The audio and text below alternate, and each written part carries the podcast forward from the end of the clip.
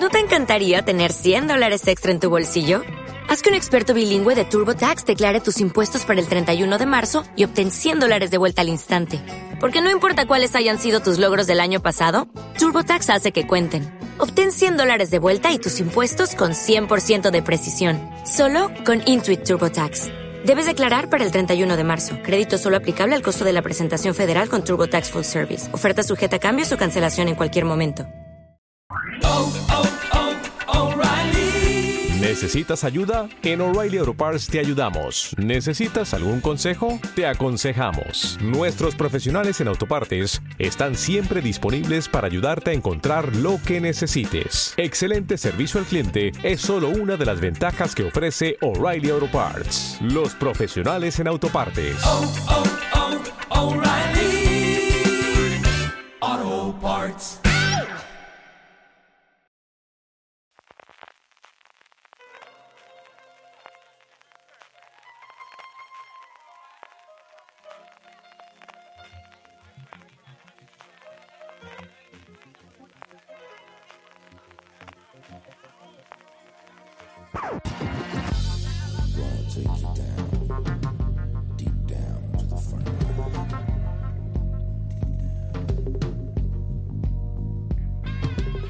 Bienvenidos a Top, el programa de fuera de series donde hacemos estas listas relacionadas con el mundo de las series de televisión que tanto nos gustan. Hoy lo dedicamos a las mejores series de True Crime y para hacer el top me acompaña como siempre Marichu Lazabal. ¿Cómo estamos Marichu?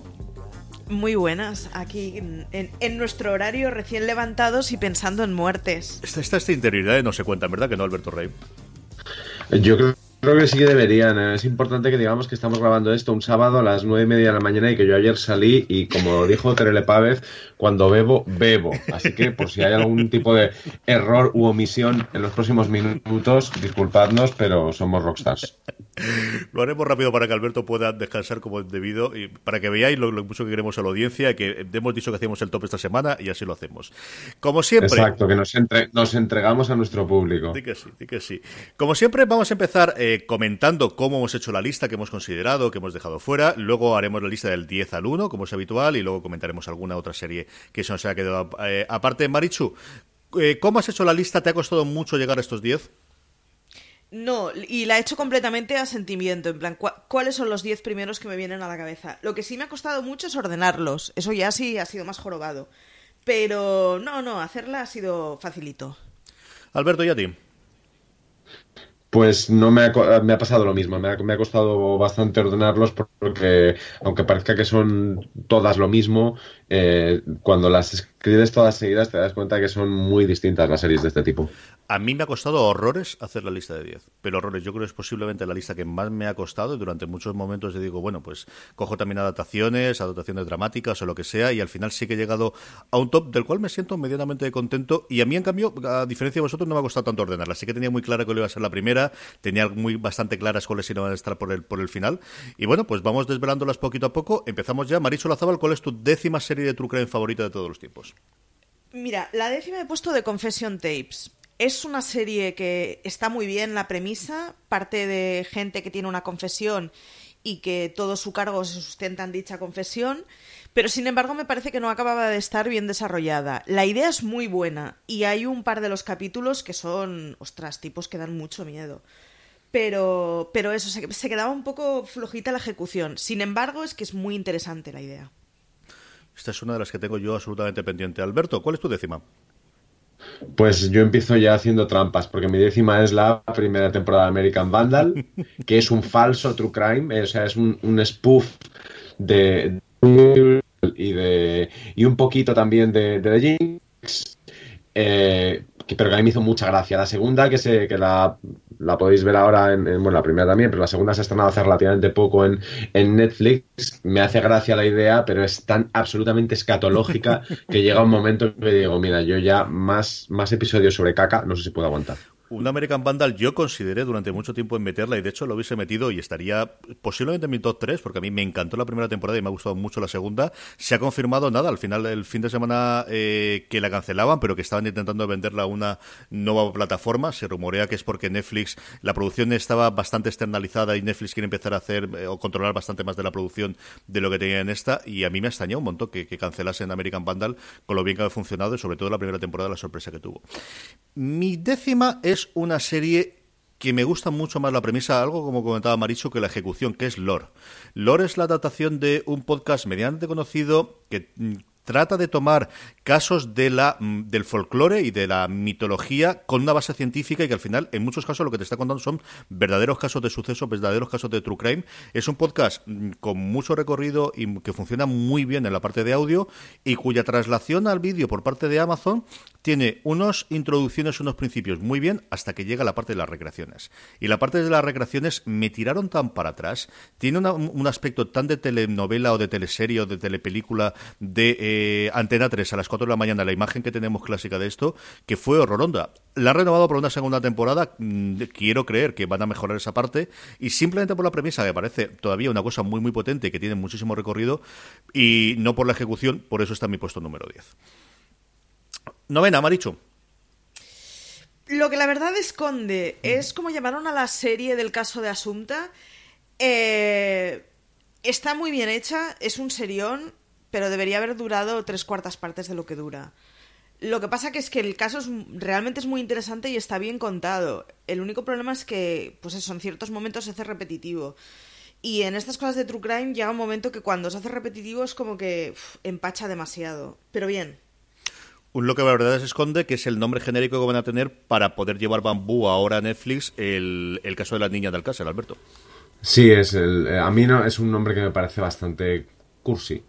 O sea, no, no, no mm, o sea, a mí no sé por qué no lo puedes llamar no sé, tampoco se me ocurren nombres muy buenos hasta ahora y en este estado, pero sí, sí, es, es, es un nombre un poco que, que eh, Operación Nenúfar, que era también el nombre técnico de, de, de, lo de Asunta, es un poco también horrible, pero bueno, es que es el nombre, el nombre, el nombre que tenía, ¿sabes? Aquel, aquella operación policial.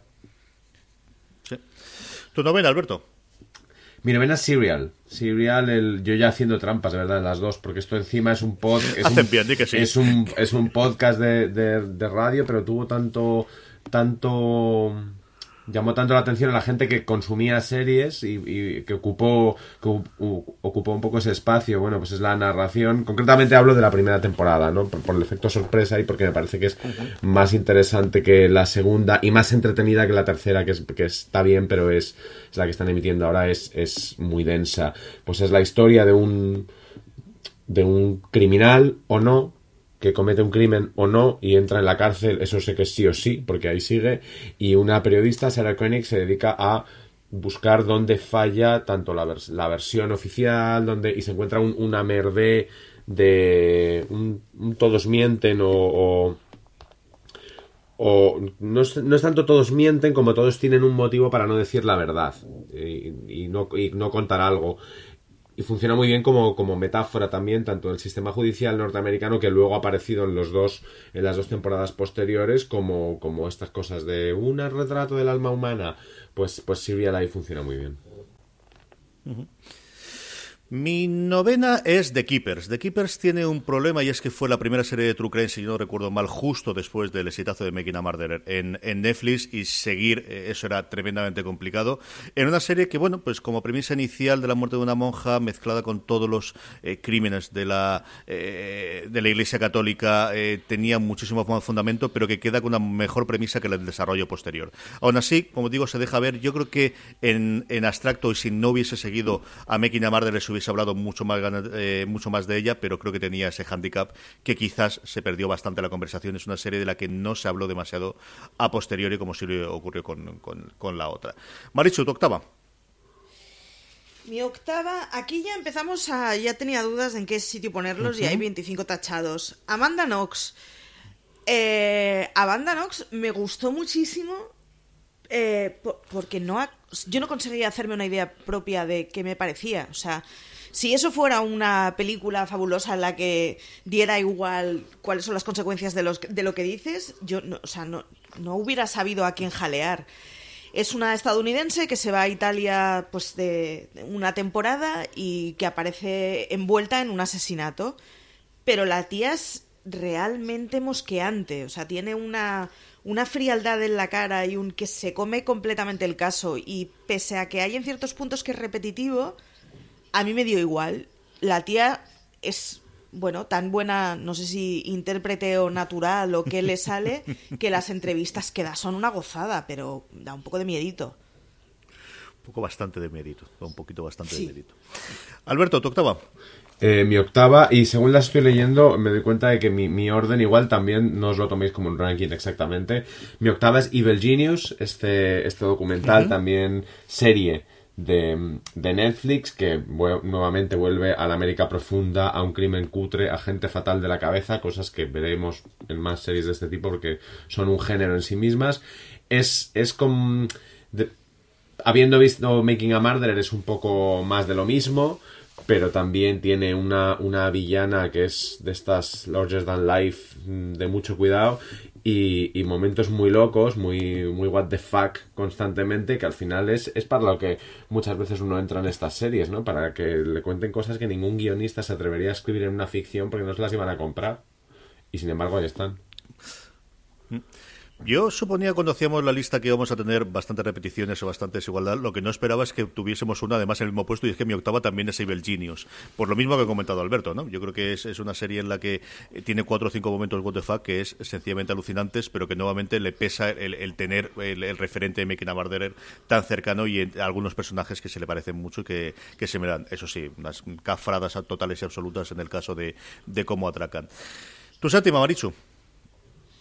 Mi séptima es... Mira, con... Está pasado del número 3 al 10 del 7. No The Ginch. Sin puñetero control. The Ginch. Y... A ver, no, no, me parece una buena serie y no me parece un buen caso. Lo que pasa es que el protagonista es alucinante. Y las entrevistas con el protagonista de los documentales son alucinantes. Y el tío está tronado. Y ostras, es que da mucho miedo la situación. Y es la demostración, yo creo, de cómo, bueno, de Jeans al final es el hijo de del tipo que tiene las, no sé si la segunda o tercera empresa de mayor número de solares en Manhattan, o sea, tiene más dinero del que se pueda contar y es la demostración de cómo con pasta al final uno puede hacer un poco lo que le salga de las narices. Porque que hayan conseguido convencer a alguien de que ese tipo es inocente me parece absolutamente un milagro. Yo creo que de Jeans volveremos a hablar un poquito más adelante en alguna de las listas. Eh, Alberto, ¿cuál es tu séptima? Eh, pues ahora ya empiezan las repeticiones porque yo en mi séptima tengo tengo, tengo The Staircase, es el, esta, esta serie que además ha, sido una, un poco una serie Frankenstein porque creo que se ha dado primero, se dieron dos, dos, dos trozos en los 90 y en el 2000. Es una serie de, de Xavier de Lestrade, que quiero, quiero recordar. Eh, y que luego Netflix ha, sido muy espabilada y la ha introducido en su catálogo poniéndole una coda, un par de episodios más o tres, no me acuerdo cuántos eran, que a mí me parecen un poco... No sé si es porque estamos en otro tiempo, porque la historia está en otro punto, pero no me, no me hacen tanta falta como, como lo anterior, pero, pero es verdad que si no llamó esta serie en, su momento la atención tanto como debería, es porque no había un, no había un género luego se ha convertido en un, en un género el, true crime y de repente pues dicen, oye, que The Staircase lo empezó todo.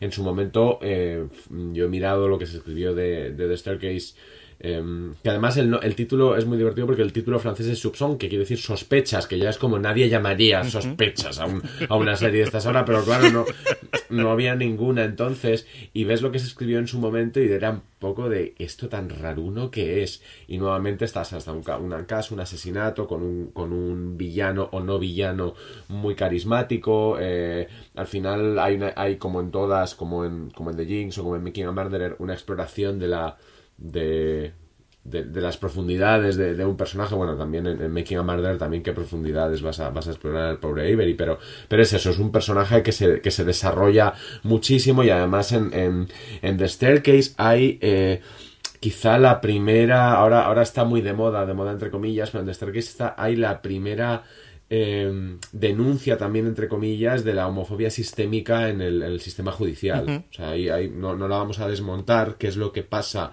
en, en, la serie que, tiene que ver con esto, pero es súper interesante y sobre todo es súper interesante que se hiciera hace 15 años está muy bien construida por episodio, revelándote las distintas capas del protagonista, que yo creo que es el gran acierto. Si The de alguna forma eh, monta el, eh, bueno, o da el pistoletazo de salida de, las series de True Crime, hombre, no es que dé el pistoletazo de salida, pero la que siempre se habla cuando se habla de documentales en película, en, cine, es The Thin Blue Line. Y el creador de The Thin Blue Line, eh, que es Errol Morris, realizó el año pasado una cosa extraña, que es mezcla de True Crime con recreaciones, llamada Wormwood. o Wormwood, perdón es impronunciable, es impronunciable. Sí, sí, es que, es que tienes la O, pero luego la doble O al final, que a ver cómo tiras por aquí que a mí me entretuvo. Comprendo a gente que le tire para atrás, eh, es eh, complicado. El protagonista quizás no es tan potente como alguno de los otros que hay, que al final yo creo que es por lo que en muchas de esas ocasiones las series viven o mueren. Pero como ejercicio de a ver el maestro, a ver el qué quiere hacer nuevo y qué quiere hacer distinto y, y con las herramientas y con la pasta de Netflix que puede hacer, se queda como una serie bastante, bastante apañada y como os digo, al menos algo diferente. ¿No te encantaría tener 100 dólares extra en tu bolsillo? Haz que un experto bilingüe de TurboTax declare tus impuestos para el 31 de marzo y obtén 100 dólares de vuelta al instante. Porque no importa cuáles hayan sido tus logros del año pasado, TurboTax hace que cuenten. Obtén 100 dólares de vuelta y tus impuestos con 100% de precisión. Solo con Intuit TurboTax. Debes declarar para el 31 de marzo. Crédito solo aplicable al costo de la presentación federal con TurboTax Full Service. Oferta sujeta a cambios o cancelación en cualquier momento algo distinto de, de resto de True A mí me entretuvo mucho, me gustó bastante y como os digo, la tenéis en Netflix, Wormwood o algo así. De todas formas, ya sabéis que las notas las tenéis en foradeseries.com y en vuestro reproductor de, eh, de, podcast que tenéis también todo el listado de las, de las series. Eh, Marichu, la sexta, que ya tenemos más o menos la mitad hecha. Muerte en León. Mm, creo que la he puesto la sexta porque es producción patria y me parece que está bien armada. Posiblemente si las comparamos con algunas de las estadounidenses, pues igual le falta ritmillo y le falta un poco de carisma. Pero, pero me parece que está muy bien explicado el caso y me parece que además está muy bien explicado mucha de la turbiez que, que tenía el caso, que salía del mero asesinato y tenía que ver con, no sé si formas generalizadas, pero alguna que otra forma de llevar ciertas partes de la política. Lo vamos a dejar ahí. Alberto, ¿cuál es tu sexta? Bueno, pues yo creo que esto de repetir series está bien porque así podemos dar, varios puntos de vista sobre la misma, porque yo también aquí he, coincidido, bueno, en puestos muy parecidos contigo, CJ, y tengo Wormwood.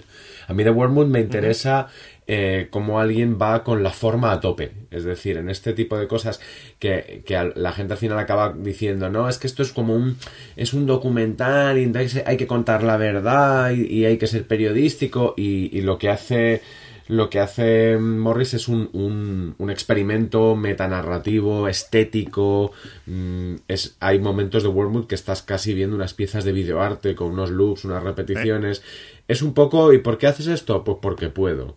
Y porque, el, y porque la industria ahora mismo me lo, me lo permite. Me gustaría saber cuánta gente ha llegado hasta el final de la serie, no es nada fácil y sobre todo cuando, cuando la serie deja bastante claro desde el principio que no, que tampoco es tan importante la trama, que es un poco que veas lo que se ha hecho con las imágenes, las imágenes las tratan, las manipulan, introducen, introducen recreaciones, entonces dicen, bueno, ¿para qué vamos a hacer una recreación cutre si podemos hacer una recreación arty y a, y a nuestra manera? Es súper es, interesante y yo creo que además esta serie que es la, la que va a, generar eh, género por, decirlo de alguna manera.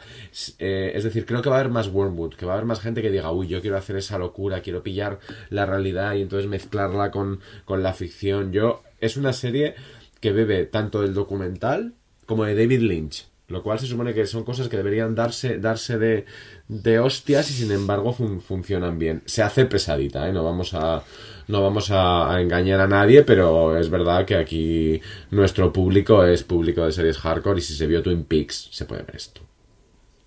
Sin ningún tipo de problema. Yo eh, coincido contigo, creo que es una serie para un creador que haya hecho ficción y se quiera acercar más o menos al mundo documental, pero sin dejar de hacer la parte estética, y estoy pensando en alguno de los realizadores eh, recientes, ¿no? del que se ha hablado de, bueno, es que busca más la parte estética de la serie, puedo hacer, o alguien que haya hecho tradicionalmente documental, pero que quiere empezar a meter una patita de ficción, coja esto como ejemplo y se lo lleve a los Amazon del mundo, a los Netflix del mundo, a los plataformas del mundo, Disney menos, pero un Hulu o incluso un HBO, por qué no decirle, dice, mira, quiero hacer esto con este caso que siempre me ha interesado desde que era crío y ahora quiero hacerlo. Yo eso sí que creo que es un modelo. Si Alberto ha puesto en el sexto Wormwood y había puesto en el 7 de Starcase, pues yo más o menos le sigo y es que para mí el sexto es de Starcase la escalera. Yo creo que es una primera, como mínimo, verla para ver de dónde viene esto, ¿no? Y de qué es lo que se puede hacer con los medios en finales de los 90, primeros del 2000. Eso sí, con un acceso a el mm, acusado del crimen alucinante. Lo que tiene de, de, impresionante la serie es cómo le han permitido absolutamente todo grabar, las cosas que, son, que van a bien y las cosas que van a mal. O sea, los momentos de recreación de tú me has dicho que esto era así y su propio equipo de investigación o de abogados va para allá y dice eh, es que no puede ser, lo que me estás contando no, no tiene, es una cosa que a mí me, me alucinó.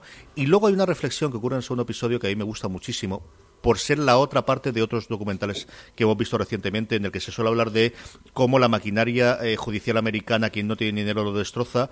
Él hay un momento, el protagonista, en que reflexiona porque le hacen la cuenta de la minuta y va a broma por tres cuartos de millón de dólares. Y ves que no tiene problema, la mujer ganaba bien la vida, él también como escritor, y él hace la reflexión de qué podría hacer si no tuviese dinero, qué podría estar o cómo estaría yo ahora. ¿no? Cuando él ha salido eh, libertad de abogado fianza y si no tuviese este dinero no podría salir, que es un momento que a mí me, impactó mucho cuando lo vi en su momento y cuando lo volví a ver posteriormente ahora con esta coda final que bueno pues eh, Netflix manda y Netflix paga y yo creo que al final eh, queda como un añadido pero que tampoco aporta demasiado desde luego lo que tenía la, serie original. hemos llegado hasta el puesto número 6, nos quedan los cinco finales. Maricho, ¿cuál es tu quinta?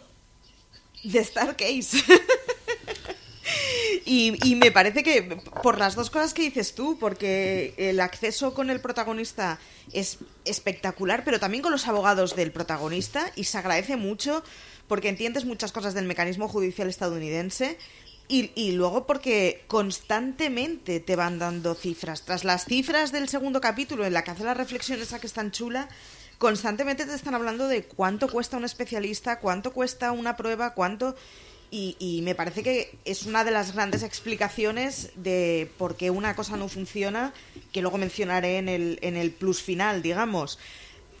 Me parece que está muy bien, me parece que está muy bien hecha y además me parece que es, eh, que es un tío, dejémoslo en interesante y con, digamos que muy mala pata. Y a partir de ahí ya el que lo vea cada uno. Alberto, ¿cuál es tu quinta? Aquí ya, yo, aquí ya sí que se van a empezar a repetir a lo loco, me parece, porque no, no tenemos tantas. Es verdad que si te pones a, explorar hay mucha y hay muchísima basura. O sea, como True Crime se han empezado a vender documentales repugnantes, incluso reportajes de, de estos de amarillismo puro y duro, simplemente porque la gente mataba, pero los buenos no son tantos. Eh, pues yo en el 5 tengo Making a Murderer, que es una, una serie, esa serie guion obsesión de Mm, que en su momento no llamó demasiado la atención de Netflix. Yo diré que al día siguiente ya estaba pidiendo que me pusieran a hablar con las creadoras. O sea, pero ya fue de. O sea, necesito hablar con estas dos tías. Cosa, cosa de conseguir. Son muy interesantes, Mora Demos y, Laura Ricardi. Eh, y además, para los que veneramos y repudiamos esa, esa América profunda que, que afortunadamente o desgraciadamente hemos, hemos, hemos, hemos vivido. Eh, Making a Murder es muy interesante porque también se podría titular Esta es la gente que vota a Trump. Porque tenemos una idea de Estados Unidos idealizada que al final eh, son dos costas, a lo mejor Chicago, pero el resto, ese interior, mm, yo siempre digo lo mismo, Roseanne era una serie aspiracional para, para este tipo de, de, de gente pues ese tipo de gente es la que sale en Making a, en Making a Murderer, con una narrativa muy, muy, muy bien hilada, sin ningún tipo de sentido del humor, porque aquí estamos entrando ya en, en, series que no tienen sentido del humor porque no se atreven a meter un, un, pequeño alivio cómico en algún momento, como lo hace hasta Serial, en algún comentario de Sarah Koenig, porque yo creo que dicen, no, no, no puedo eh, denigrar, entre comillas, el material con el que estoy trabajando porque es como diríamos de manera muy técnica, es muy fuerte, tía. Es muy fuerte. Yo nunca había pensado en eso, pero tienes toda la razón, Alberto. Me ha dicho, yo no sé si habréis caído, es no hay ni un solo momento en que te ríes en a Murder. No. Bueno, hay- de algún look, de algún look no puedes evitarlo. Sí, sí, sí, sí. sí. Bueno, sí. Y a, a mí me pasó que había muchos momentos en que sentía lástima y no tenía nada que ver con el crimen. Lo que, lo que dice Alberto del reflejo de la sociedad, que dices, uff, Sí, sí, sí creo dos sex symbol, pero desde luego no, no, no, no, reírte nada de nada. Yo en mi puesto quinto, y, y como suelo hacer en la lista, me estoy dando cuenta, de vez en cuando voy teniendo bloques temáticos. En este caso tengo un bloque temático muy cortito de dos, que son series españolas. Y al final debe ser por la cercanía, debe ser por los temas, que me atraen mucho de ellos. El quinto para mí es Muerte León. A mí la política es una cosa que desde pequeñito me ha gustado, y lo he visto en casa, y he oído radio política toda la santa vida. Y recuerdo perfectamente el caso cuando saltó las noticias y cómo aquello se perdió totalmente hasta que de repente Justin Webster se descuelga con esta miniserie que te dice, ¿te acuerdas cuando estuvieron todos los, las, la prensa loca con esto y luego nunca más se supo? Pues había mucho más que rascar y nadie lo había hecho. Es una serie alucinante para ver el, eh, las miserias y las, y las riquezas y el cómo funciona la política local aquí aquí provincial desde luego por dentro de cosas que bueno pues al final en muchas ocasiones yo siempre digo que la serie que mejor refleja cómo funciona la política, por lo que a mí me ha contado gente, familiares y amigos que trabajan de ellos, no es de West Wing, sino es VIP. Y al final es una serie de chapuzas porque no dejan de ser humanos y no son sobre, no son so- eh, superhéroes. Y eso es una de las cosas que ves dentro de Muerte de León, como muchas de las cosas funcionan como todo funciona y funcionan por pasiones y funcionan por deseos y funcionan pues porque al final todos somos humanos. Contada de una forma muy interesante, nuevamente el acceso, especialmente es muy revelador los juicios, ¿no? El, cómo hablan, tenemos la imagen del juicio de las series americanas en el que es la frase perfecta, el tono perfecto y el chan chan, y aquí lo que ves es cómo los propios abogados dicen malas palabras, se paran, tienen eh, momentos en los que dudan, es una cosa que yo lo he visto cuando, cuando he estado eh, como perito, ¿no? Al final eh, cuando vas a un juicio se te quitan todas las series que has visto y sobre todo cuando habían puesto en liga, debilidades, estas cosas de, no, esto no funciona exactamente aquí, y todo es mucho más feo y más sucio y más oscuro y, tiene goteras, los juzgados y este tipo de cosas. A mí Muerte León me entretuvo mucho, me gustó mucho. Eh, creo que es una pena que el, tratamiento que tuvo justo en el momento de la absorción de Canal Plus por parte de Movistar Plus, ese estreno que tuvo. Ahora se puede ver entera en Filmin, es donde está la, la serie y de verdad que os recomiendo muchísimo, tanto los que recordáis el caso en el que se basa como los que no, que os acerquéis a, a Muerte en León, que están muy, muy bien. Maricho, tu cuarta. Making a Murderer. ya estamos en repeticiones. Pero, pero sí, Making a Murderer. A mí me... La primera temporada, estoy viendo un poco la segunda, que la tengo a medias y, no me atrevo a decir mucho. Pero la primera temporada me parece brutal y me parece brutal lo que decía Alberto, el reflejo de la sociedad. Pero ojo, no solo de los acusados. O sea, los vecinos de los acusados, los que se supone que no son los paletos que manejan una chatarrería, ostras, tienen joyitas, frasecitas que van dejando y cosas que dices, buf, me, me- me dan ganas de, de preguntar a lo Barletel, pero toda esta gente vota, porque, bueno, mm, se dicen cosas muy heavy que no tienen absolutamente nada que ver con el caso que se trata. Y el caso que se trata da, bueno, por lo menos da unas pistas de ciertos quehaceres que daría mucho miedito encontrarte en una de esas, ¿eh? Don Alberto Rey, tu cuarta. Pues, como estamos en repeticiones, Muerte el León. Y, y a mí de Muerte el León lo que, lo que me interesaría contar es que aquí sí que te ríes. Justin Webster, el creador, yo he hablado muchas veces con él, es un tío que tiene un senti- sentido del humor, pero aquí no, no era muy consciente porque estaba alucinando tanto con una historia que creo eh, que, creo que le había dicho a su chica, pero esto no le está siguiendo nadie, pues lo tendré que seguir yo. Tanto él como, como eh, o sea, tanto él como, como el otro productor de la, de la serie, pues cuando le... Recuerdo que le- incluso le enseñé el grupo de WhatsApp que, que yo tenía para ver Muerte en León, con nombres potentes dentro de ese grupo. y, y el grupo se titulaba Son malas, con muchas AES. y los comentarios era ¿por qué llevan esos jerseys? Porque, es decir, Muerte en León es por un lado eh, una historia muy truculenta y muy terrible en la que se, se esquiva muy bien la parte la parte política de partidos se esquiva muy bien porque lo que nunca se ha dicho de la, de la mujer asesinada en muerte en León es que era, era del PP porque estaba en León. Si hubiese estado en Andalucía habría sido del PSOE si hubiese estado en Cataluña habría sido de Convergencia es decir, una señora que quería mandar y punto. Eh, pero es tan friki todo lo que ocurre es tan tan imposible. Aquí sí que es verdad que no hay nada que le hubieran comprado a un guionista en ficción, pero nada. O sea, ni las llamadas a la policía que son de no creérselas, ni los errores de la policía, ni esas fotos de los coches meneados 35.000 veces, las pruebas para arriba, para abajo. O sea, esto de la Mm, de la cadena de custodia, o sea, era como de, pero, pero, por favor, pero, pero, ¿qué estáis haciendo? Los looks de ella, una entrevista de ella que yo llegué a pensar de, la muerta que era una recreación, porque dije, es imposible que una persona con un cargo de esa entrevista diciendo cosas del tipo, yo quería ser modelo, pero como no valía me metí en política. Dices, pero, pero eso es de Jenna Maroni en Certi Rock. Hay mucho humor en Muerte el León, yo, yo me sigo riendo mucho cuando me acuerdo de ella y sin embargo eh, hay también un, un, true crime hecho con muchísima mano. Antes has dicho que había sido un. que había estado en un. como en una especie de limbo porque le tocó la. el cambio de denominación y el cambio empresarial de, Canal Plus a Movistar Plus. Ya te digo yo que yo entonces. Eh, un poco más tarde trabajaba en un, en un programa de Movistar Plus y aquello fue un jaleo ¿sabes? No, como les decías, a ver, tenéis un productazo promocionando, no es que no queremos, es que no sabemos, es que no, es que no, no, o sea, era un producto muy incómodo en la, en la plataforma y creo que lo, que lo sigue siendo. De hecho, que haya acabado en filming, que es donde acaban todas las rarezas locas, eh, dice mucho a favor de filming y no tanto a favor de Movistar.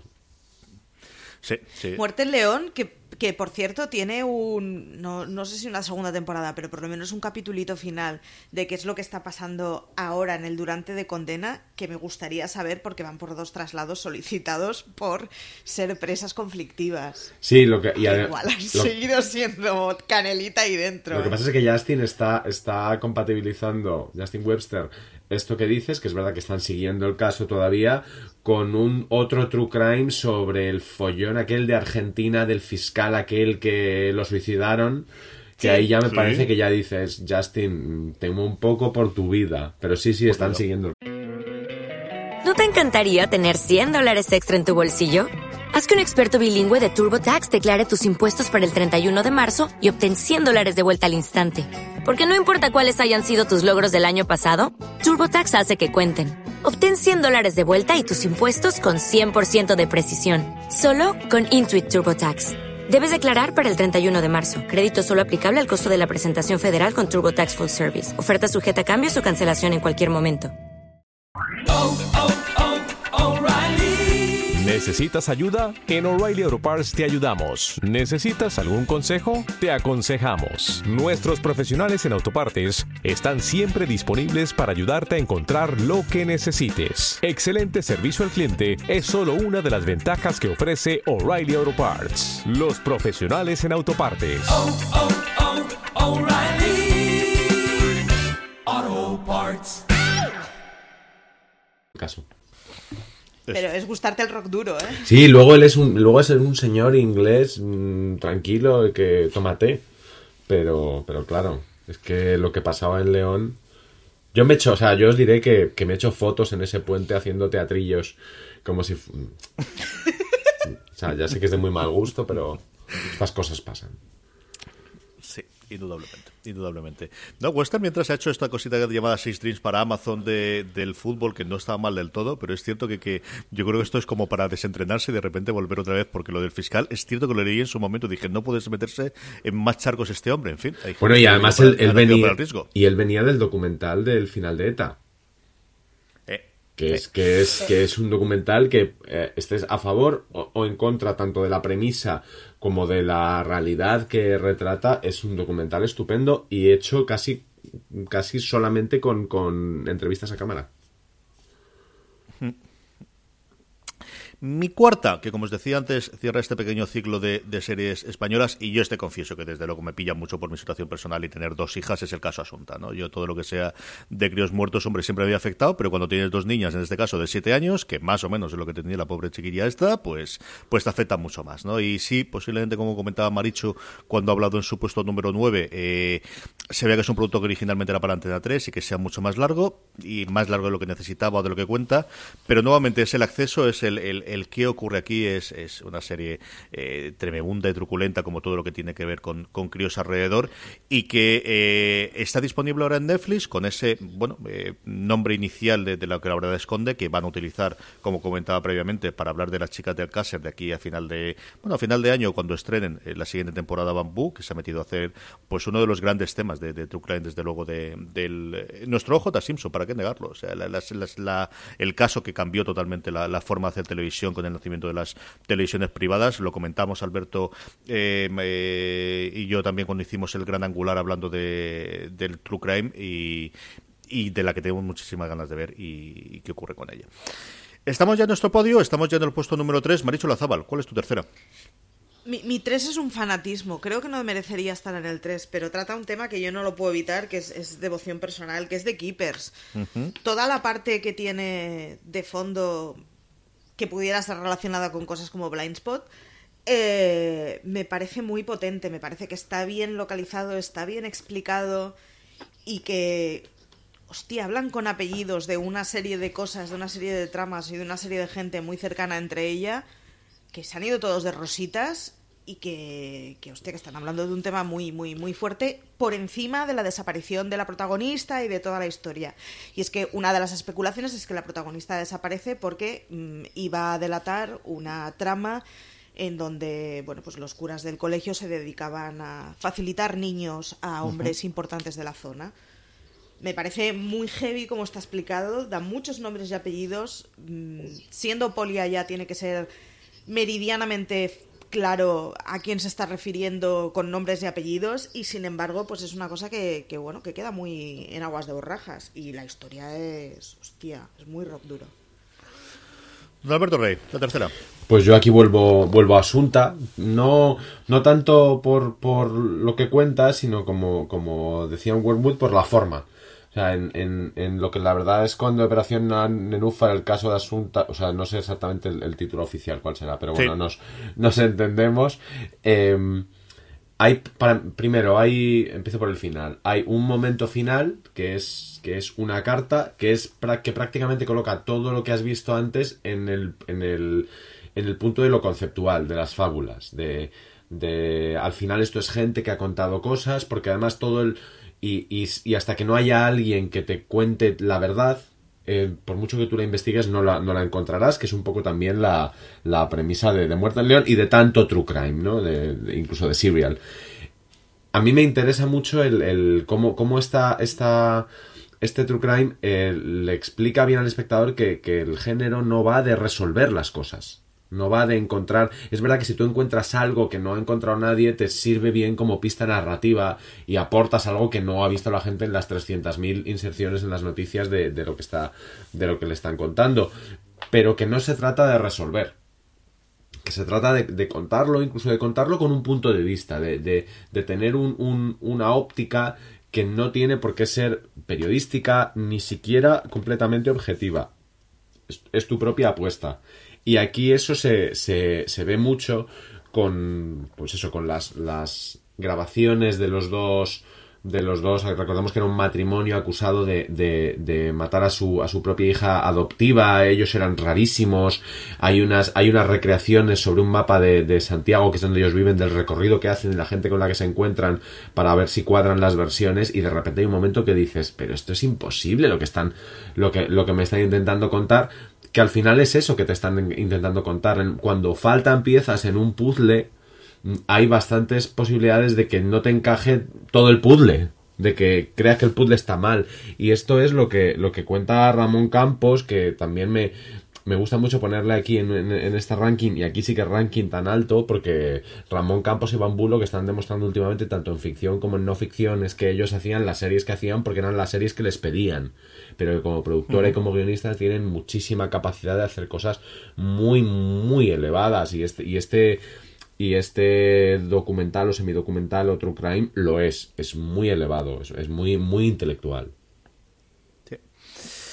Mi tercera es eh, una miniserie que yo cuando me acerqué a ella dije, ¿qué me puede aportar esto después de haber visto la primera temporada de American Crime Story? Y estoy hablando de OJ Made in America, el documental en cinco partes de Ezra Edelman, que luego hicieron la trampa de estrenarla en diciembre en, como una película larga en distintos eh, cines de Nueva York y de, y de Los Ángeles para poder presentarla a los Oscars y llevarse el Oscar a mejor largometraje por un largometraje de cinco horitas. Bueno, pues estas cosas que tienen los, las condiciones de los premios y, que no vamos a contar con los semis, ¿no?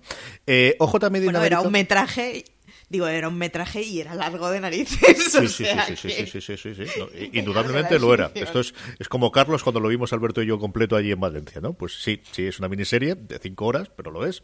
OJ Medida América, yo creo que es el complemento perfecto a aquellos que disfrutasteis y, visteis y decíais cómo es posible todo esto de, de la gente contra OJ Simpson de la primera temporada de American Crime Story.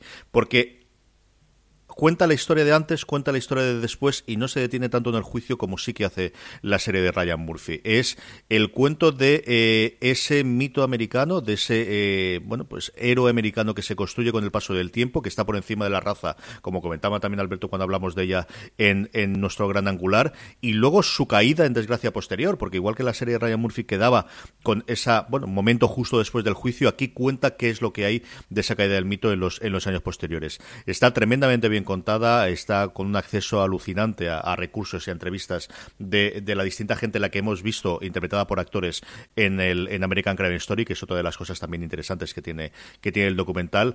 A mí me gustó muchísimo, creo que es de las mejores cosas que ha hecho SPN, que ha hecho muy buenos documentales de, deporte, pero en este caso, bueno, pues eh, no todo es absolutamente true crime, pero sí que tiene pues muchísimo peso, desde luego, el, asesinato de Nicole Brown y de, eh, de su bueno, de su amigo o, o amante Ronald Goldman, que nunca sabemos exactamente cuál es la relación que tenía entre los dos por eh, con el, crimen de J. Simpson. Ese es mi puesto número 3. Estamos ya a punto de terminar. Nos quedan solamente dos. Maricho, ¿cuál es su segunda? Pues tu puesto número 3 es mi segundo. a mí me dejó completamente flipada el documental.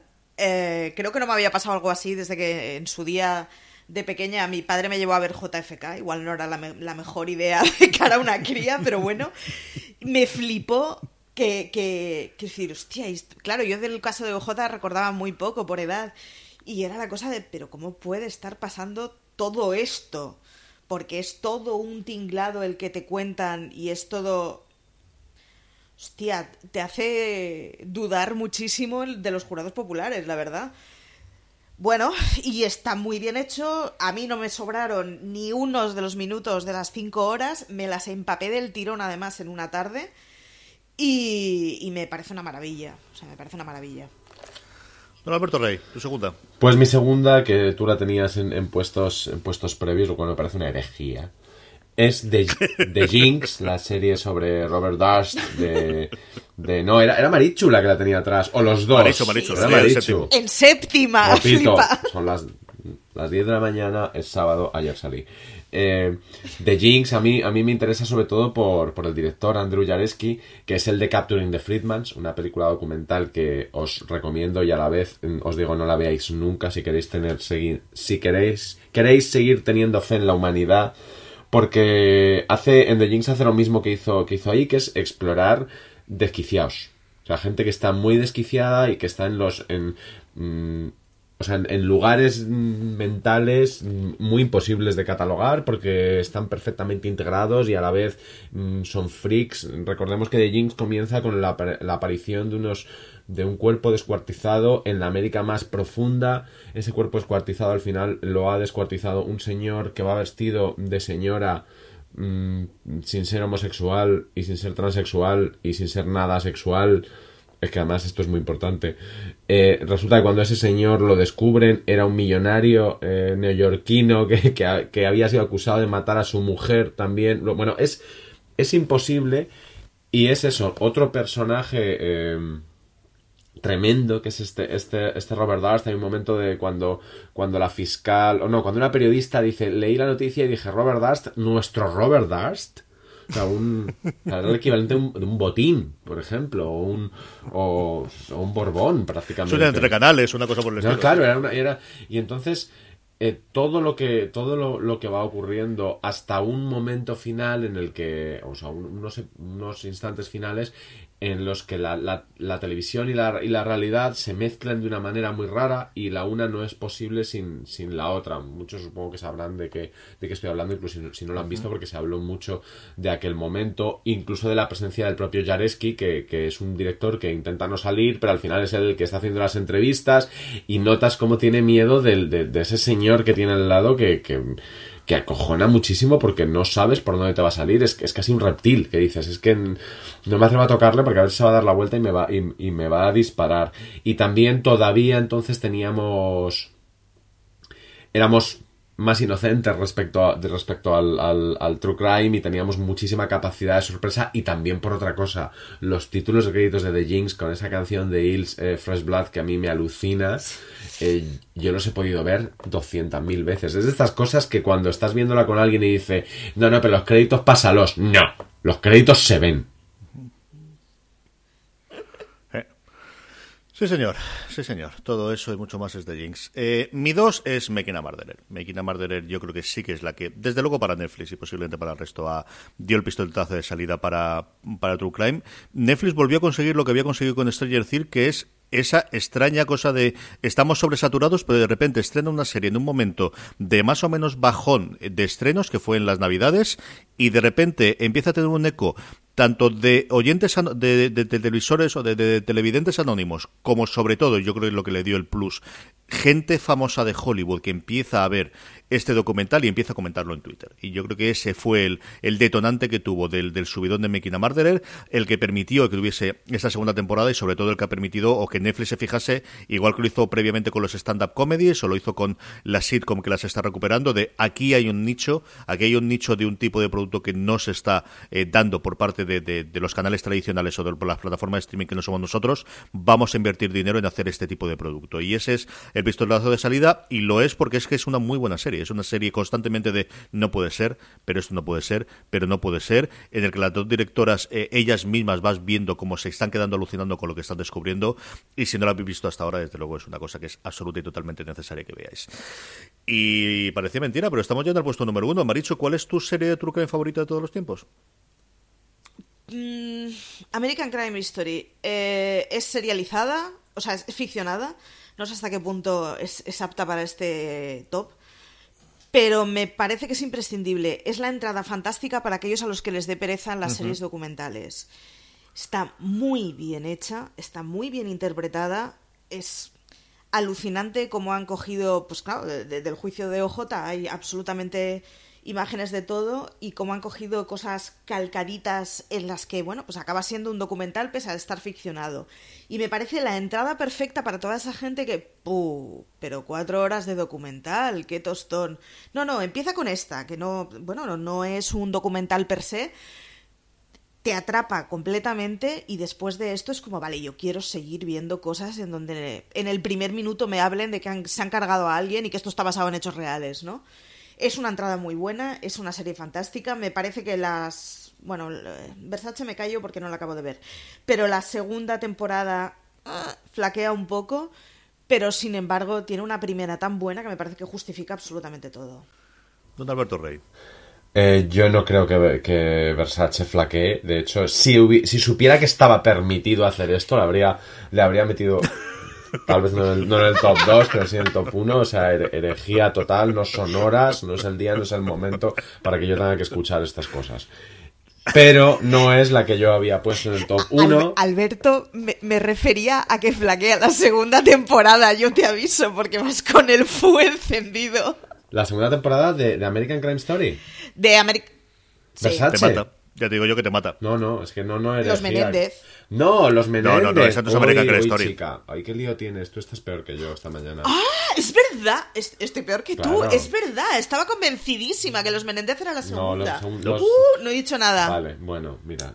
¿Cómo? Nada, nada, me merezco todo el broncón. ¿Cómo te has, sí, ¿cómo te has salvado? Bueno, pero no era, no oh. era mi uno y me, extra... y me parece rarísimo que me habéis dejado solo aquí. Espero que, que no sé qué CJ no o sí Wild Wild Country o sea porque para mí es una uh -huh. mezcla de calidad que la tiene y obsesión absoluta o sea al final es de estas series que dices eh, yo podría decir de ella lo que queráis pero si me la he metido en el AVE que, que, que una vez se dio la vuelta todo un vagón entero del tren porque yo dije que en un momento dado con los cascos puestos. Esto es como, como, como cuando yo entro a ver The Disaster, The Disaster, Disaster Artist pensando que va a ser lo peor y lleno de prejuicios y me paso las dos horas descojonado y digo, a ver cómo digo ahora que esta película es mala.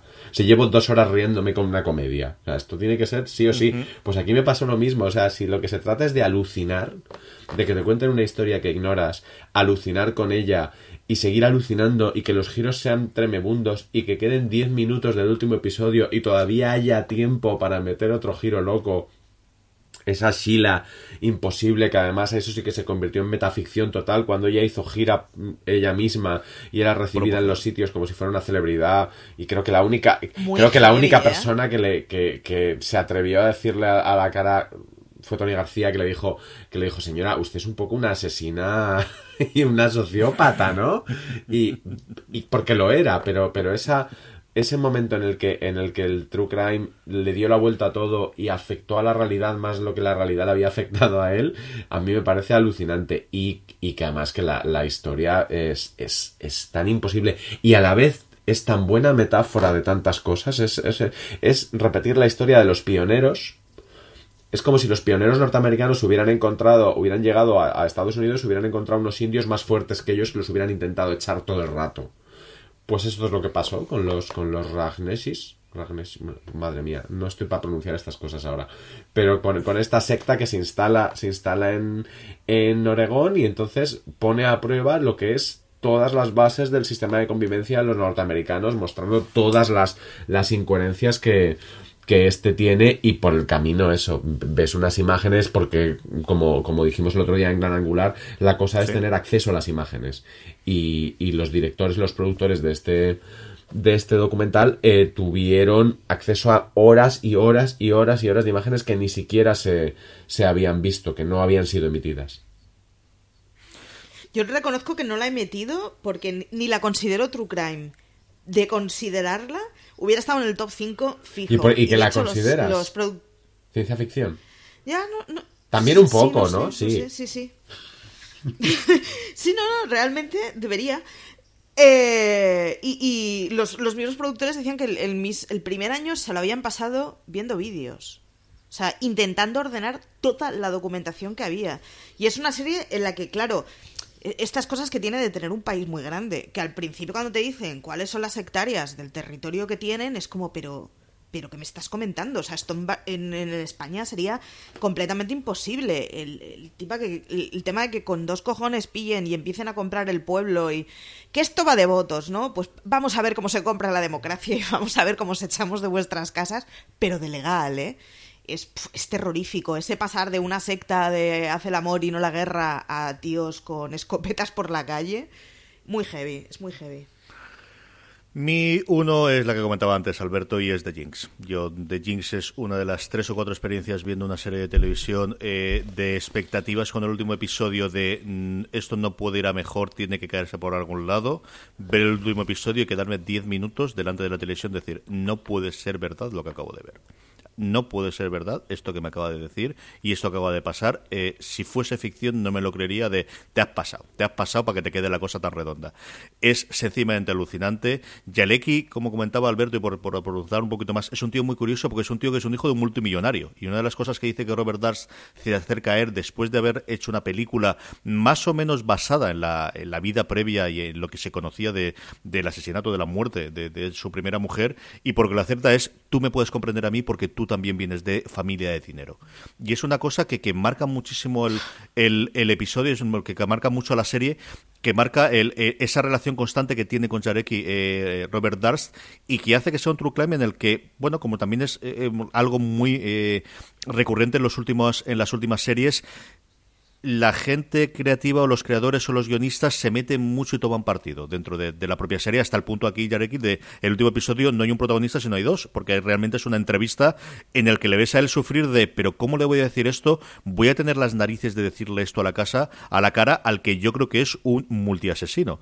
Es una serie realmente alucinante que está disponible bajo el nombre, no sé si es de Jinx o el Gafe en HBO España en la actualidad. El Gafe en su momento tenía toda esa historia en paralela que se estaba haciendo en los periódicos, que, se ha perdido o que se, posiblemente se pierda ahora, que luego podéis acercaros y, verla en, internet, pero si no habéis visto de Jinx, de verdad, eh, yo creo que es de las mejores series, tengo que hacer ahora el top 10 para, de series para Halloween y esta creo que va a estar en los puestos altos para meterla porque da mucho, mucho, mucho susto y mucho, mucho miedo.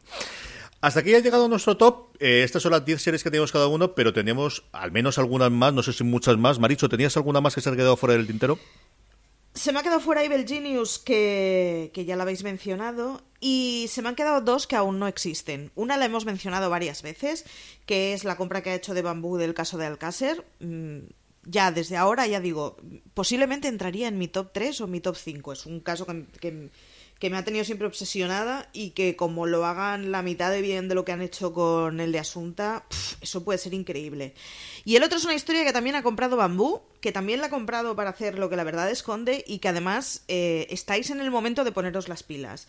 Es en El Corredor de la Muerte, que está, está basado en El Corredor de la Muerte, que es la novela que sacó Nacho Carretero, que es el tipo que ha hecho Fariña, o sea, que escribió Fariña. Eh, es la historia de Pablo Ibar, que si os acordáis es el sobrino de Urtain, que está en el corredor de la muerte desde hace Dios y su madre de días. Y, es una historia que además la revisión del juicio ha empezado ahora. Hace tres semanas empezaba la, la, criba de, jurado. Es el momento de ponerse las piras y de seguirle el rastro por los medios porque es otra vez un caso del que Bambú puede hacer un serión alucinante. Y es el momento justo, ahora que ha salido la novela de Carretero, de ponerse al día, echarle un ojo para luego poder comparar dentro de un par de años cuando veamos la serie. Alberto, ¿qué te llamas tú por ahí?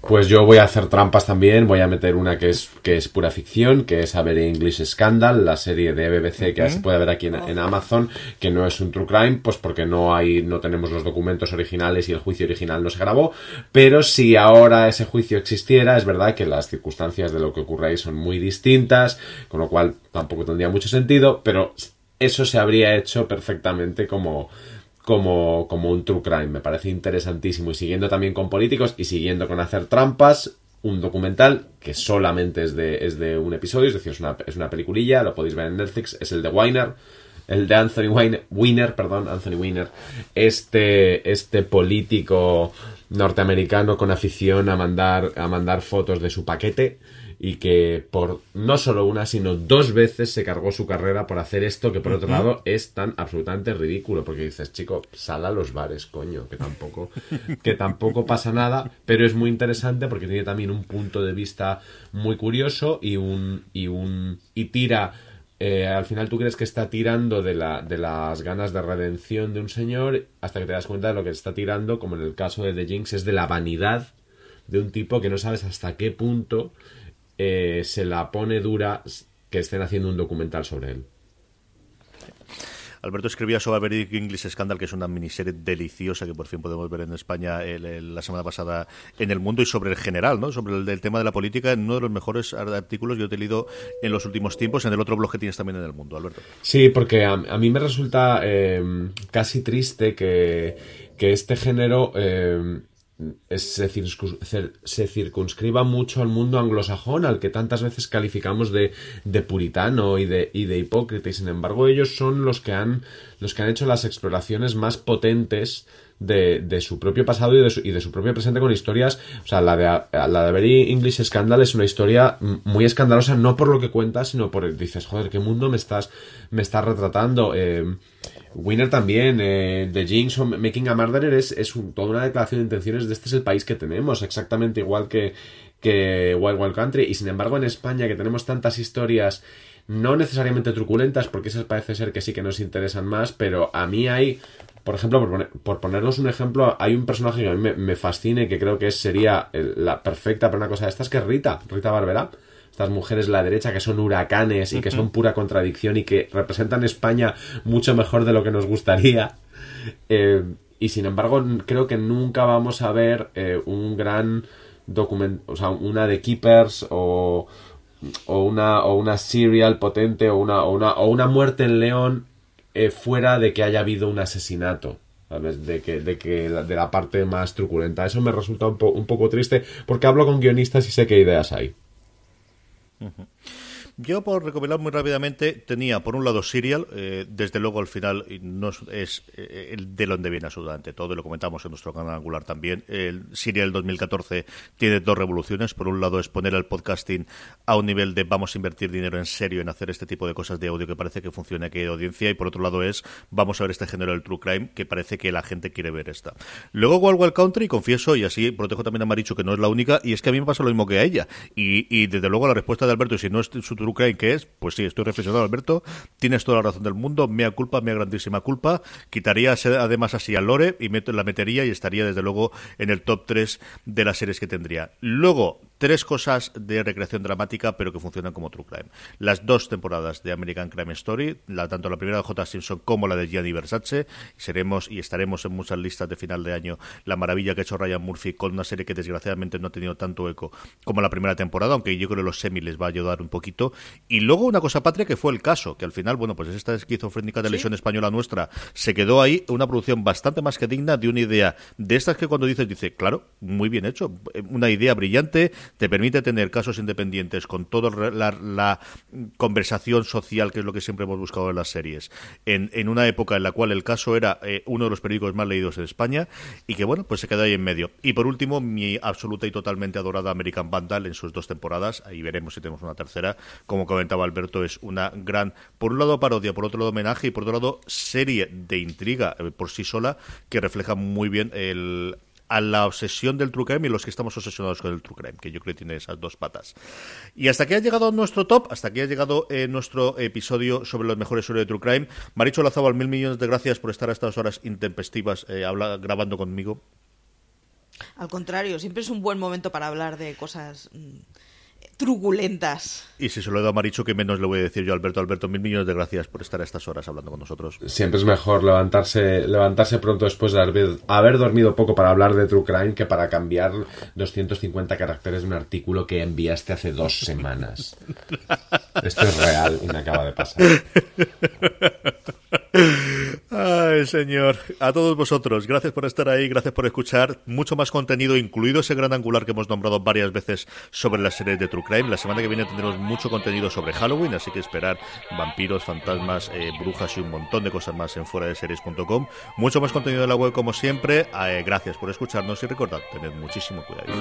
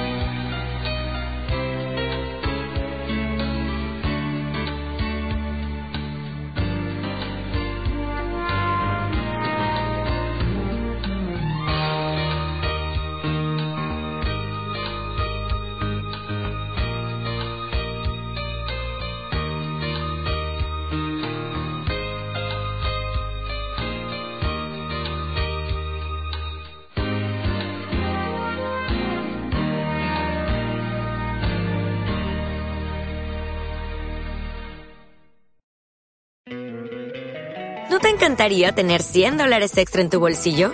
Haz que un experto bilingüe de TurboTax declare tus impuestos para el 31 de marzo y obtén 100 dólares de vuelta al instante. Porque no importa cuáles hayan sido tus logros del año pasado, TurboTax hace que cuenten. Obtén 100 dólares de vuelta y tus impuestos con 100% de precisión. Solo con Intuit TurboTax. Debes declarar para el 31 de marzo. Crédito solo aplicable al costo de la presentación federal con TurboTax Full Service. Oferta sujeta a cambios o cancelación en cualquier momento. O'Reilly Auto Parts puede ayudarte a encontrar un taller mecánico cerca de ti. Para más información, llama a tu tienda O'Reilly Auto Parts o visita oreillyauto.com.